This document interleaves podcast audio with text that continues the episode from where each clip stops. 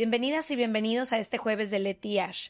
Creamos este nuevo espacio corto para todos los jueves estar cerca de ustedes, leer algunas de sus opiniones, dudas, anécdotas y secretos. Escríbenos en serregalandudas.com diagonal jueves para que tu historia forme parte del próximo jueves de Leti Ash. Y nos vemos como cada martes con un capítulo normal. Ojalá que lo disfrutes. From the beginning.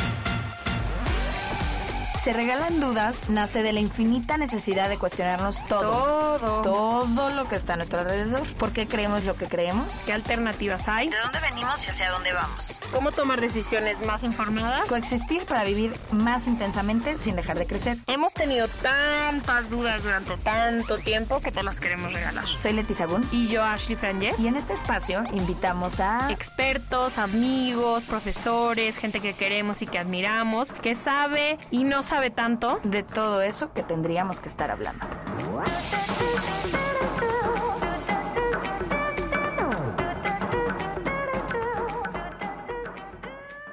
Bienvenidas. Les pedimos que nos contaran sus historias de infidelidad. ¿Han sido o les han sido infiel? Y esto es alguna de las cosas que nos respondieron. Eh, la primera dice, he sido infiel. Llevaba años de relación con mi pareja, llevaba un tiempo sintiendo que no estaba funcionando. Lo hablábamos y nunca me atreví a decirle que ya no lo quería como antes. Me faltaba valentía y empatía. Y ya, ahí termina la historia. Y la segunda, bueno, hay varias. La otra dice, sí, bien desagradable. Mi ex con su ex y la ex de él le era infiel a su novio también. Éramos como un hexágono. Em, Se ríe el público. se ríe el público. Vamos a la primera. Creo que esto pasa mucho. Cuando no queremos afrontar las cosas que en realidad están pasando, llegamos a lugares donde no queremos llegar y terminamos lastimando más a la persona por no escuchar lo que desde un principio está ahí. Sí, o sea, como que creo que much- durante años, y eso es cierto, eh, yo estuve en una relación donde hubo muchísima infidelidad de la parte de mi novia en aquel entonces, y creo que yo creía que salía de la nada, que un día vas caminando, se atraviesa alguien que te gusta y soy infiel. Cuando creo que ahora que estoy más grande y que he estudiado más y que ha pasado se regalan dudas y que realmente me topo con gente que tiene relaciones cercanas a mí que son infieles o le son infieles, que siempre hay uno, siempre hay un camino recorrido antes de una infidelidad. O sea, como que creo que no pasa porque estábamos en el momento espectacular de nuestra relación y luego pasa. Creo que una de las partes empieza o a irse o tiene muchos problemas personales o tiene algo y es cuando pasa una infidelidad. O como dice tu prima aquí, enfrente de nosotras, porque tienes las defensas bajas como relación, ¿no? Muchas veces no le pega igual la gripa a alguien con defensas bajas que a alguien que quizás lleva eh, un chorro trabajando en su sistema inmunológico. Pero bueno, ahorita hablamos de lo que opinamos. Voy a seguir leyendo las historias que nos llegaron y ahorita nos vamos más a profundidad porque sí quisiera yo que exploremos primero qué es la fidelidad, porque para cada quien es una cosa muy distinta. Cierto. Eh, dice esta anónima, desde mi inicio de relación con mi única pareja, que fue mi novio y luego esposo, he vivido una constante serie de infidelidades con gente conocida y completas extrañas y cada vez se iban empujando más y más mis límites, porque después de la primera vez que lo acepté, terminé sin saber cuándo fue el momento tóxico y todo lo que me hacía parte de, formar parte de esta relación.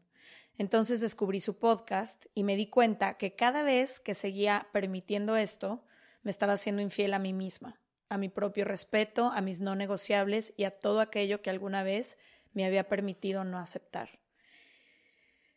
Mira, agradezco así de que gracias por mandar esta historia, porque yo a partir de Se Regalan Dudas escuché a un especialista decir, cuando alguien te es infiel, primero te tuviste que ser infiel a ti misma. Y creo que este es un reflejo de esa historia. Te eres infiel cuando no marcaste el límite, cuando dejaste que tus no negociables fueran pisados, cuando hubo mil cosas que no quisiste ver y, y luego pasa algo o pasa una infidelidad en la pareja y muchas veces nuestra reacción inmediata es apuntar el dedo, ¿no? Él es el culpable o ella es la culpable.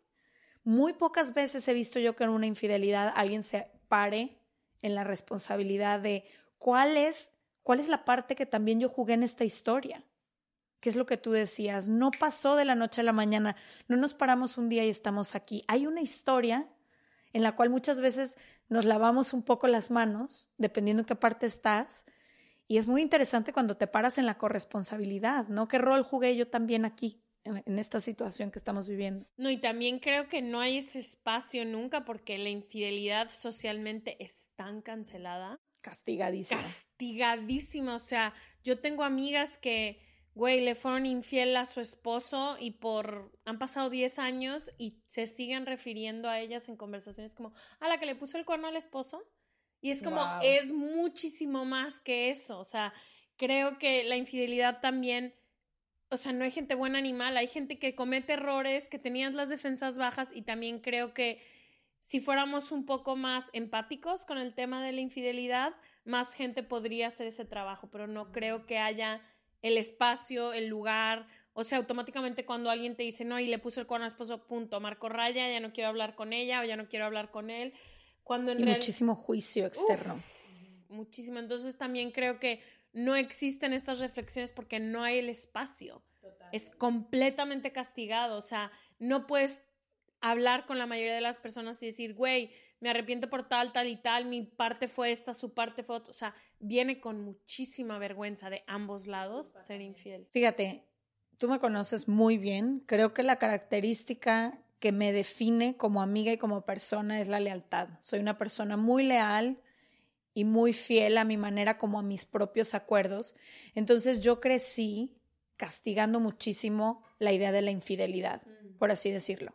Y en estos últimos años que he estado así confrontándome conmigo misma y con todos los conceptos que aprendí en algún lugar, me encontré con eso, con que la fidelidad es un concepto que yo aprendí eh, y la monogamia es que es, esta decisión de estar con una sola pareja, pues también es algo que yo aprendí porque es la forma en que socialmente nos hemos acomodado, sobre todo en la sociedad en la que crecimos tú y yo, y que tiene que ver mucho con un modelo económico, ¿no? Que empezó en la época medieval y que era la manera en que se iban a asegurar de que continuara el control y un chorro de cosas.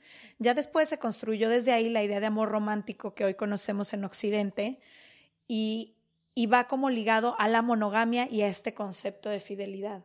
Entonces, yo ahorita no me atrevo a decir estoy a favor, estoy en contra. He llegado a ese punto de entender que cada relación es un acuerdo distinto, pero sobre todo he llegado al punto de no juzgar la fidelidad o la infidelidad. De nadie. De nadie. Como decir, no es cierto que todos como pareja nos tenemos que acomodar de la misma forma.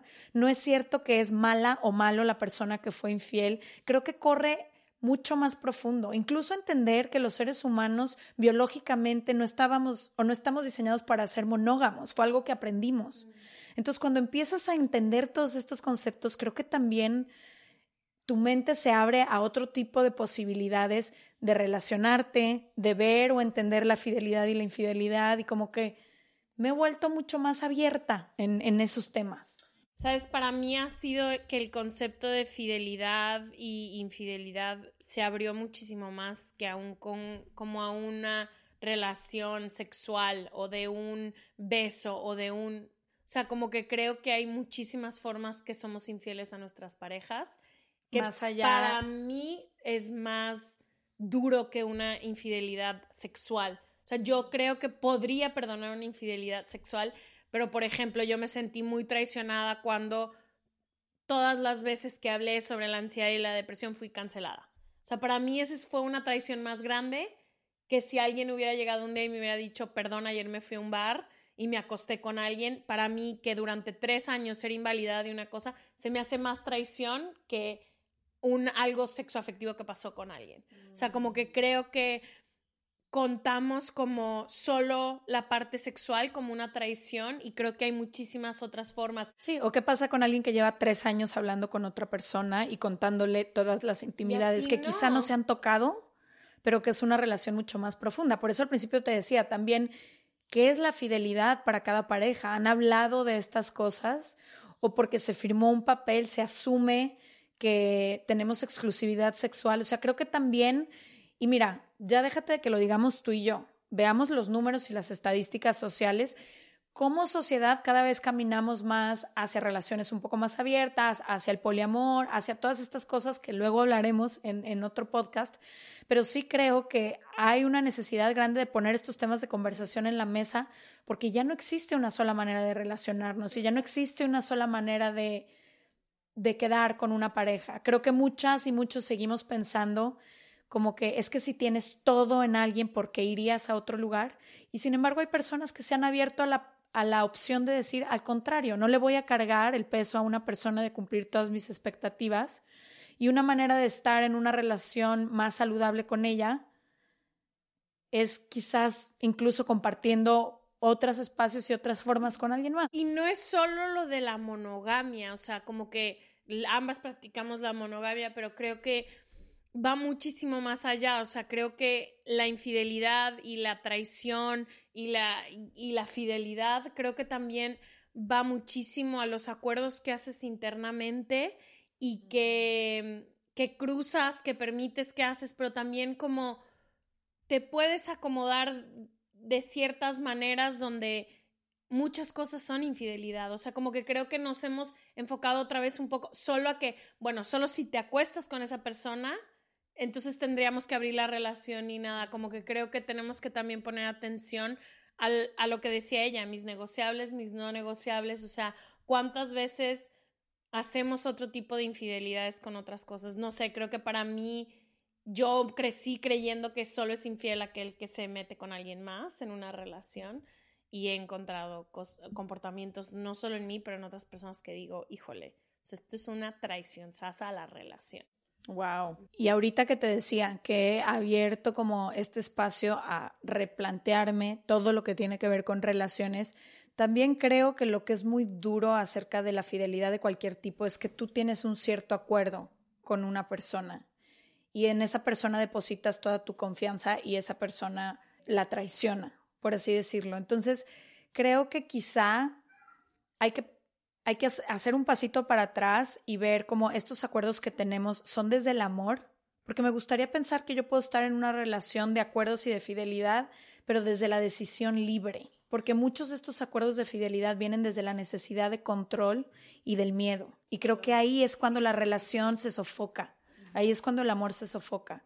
Entonces, sí estoy a favor de la fidelidad, del acuerdo que se habla entre la pareja, y de respetarlo un poco. Y si en algún momento no quieres, que es válido, si en algún momento ya no quieres estar ahí, em, se terminó el amor, ya no hay nada por lo cual luchar, lo que sea, creo que también aprendamos un poco a, levantar la voz y decir cómo nos sentimos, porque eso va a lastimar menos a la persona que, que lo que pasa después. Es un poco lo que leíamos en la primera historia que aquí estaba.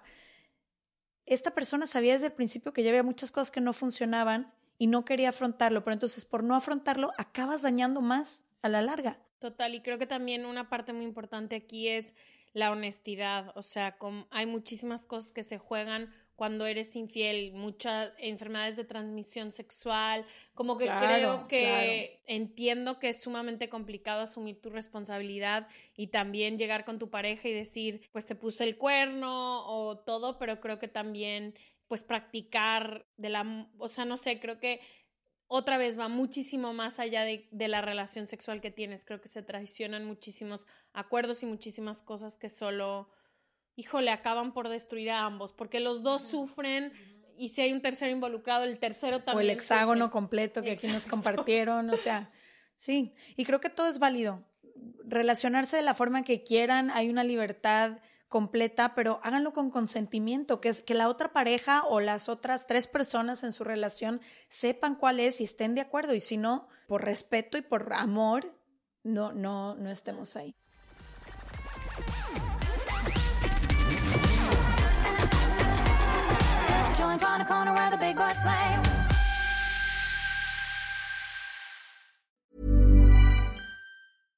Imagine the softest sheets you've ever felt. Now imagine them getting even softer over time. That's what you'll feel with Bowl and Branch's organic cotton sheets. In a recent customer survey, 96% replied that Bowl and Branch sheets get softer with every wash. Start getting your best night's sleep in these sheets that get softer and softer for years to come. Try their sheets with a 30-night guarantee. Plus, get 15% off your first order at bowlandbranch.com. Code BUTTERY. Exclusions apply. See site for details.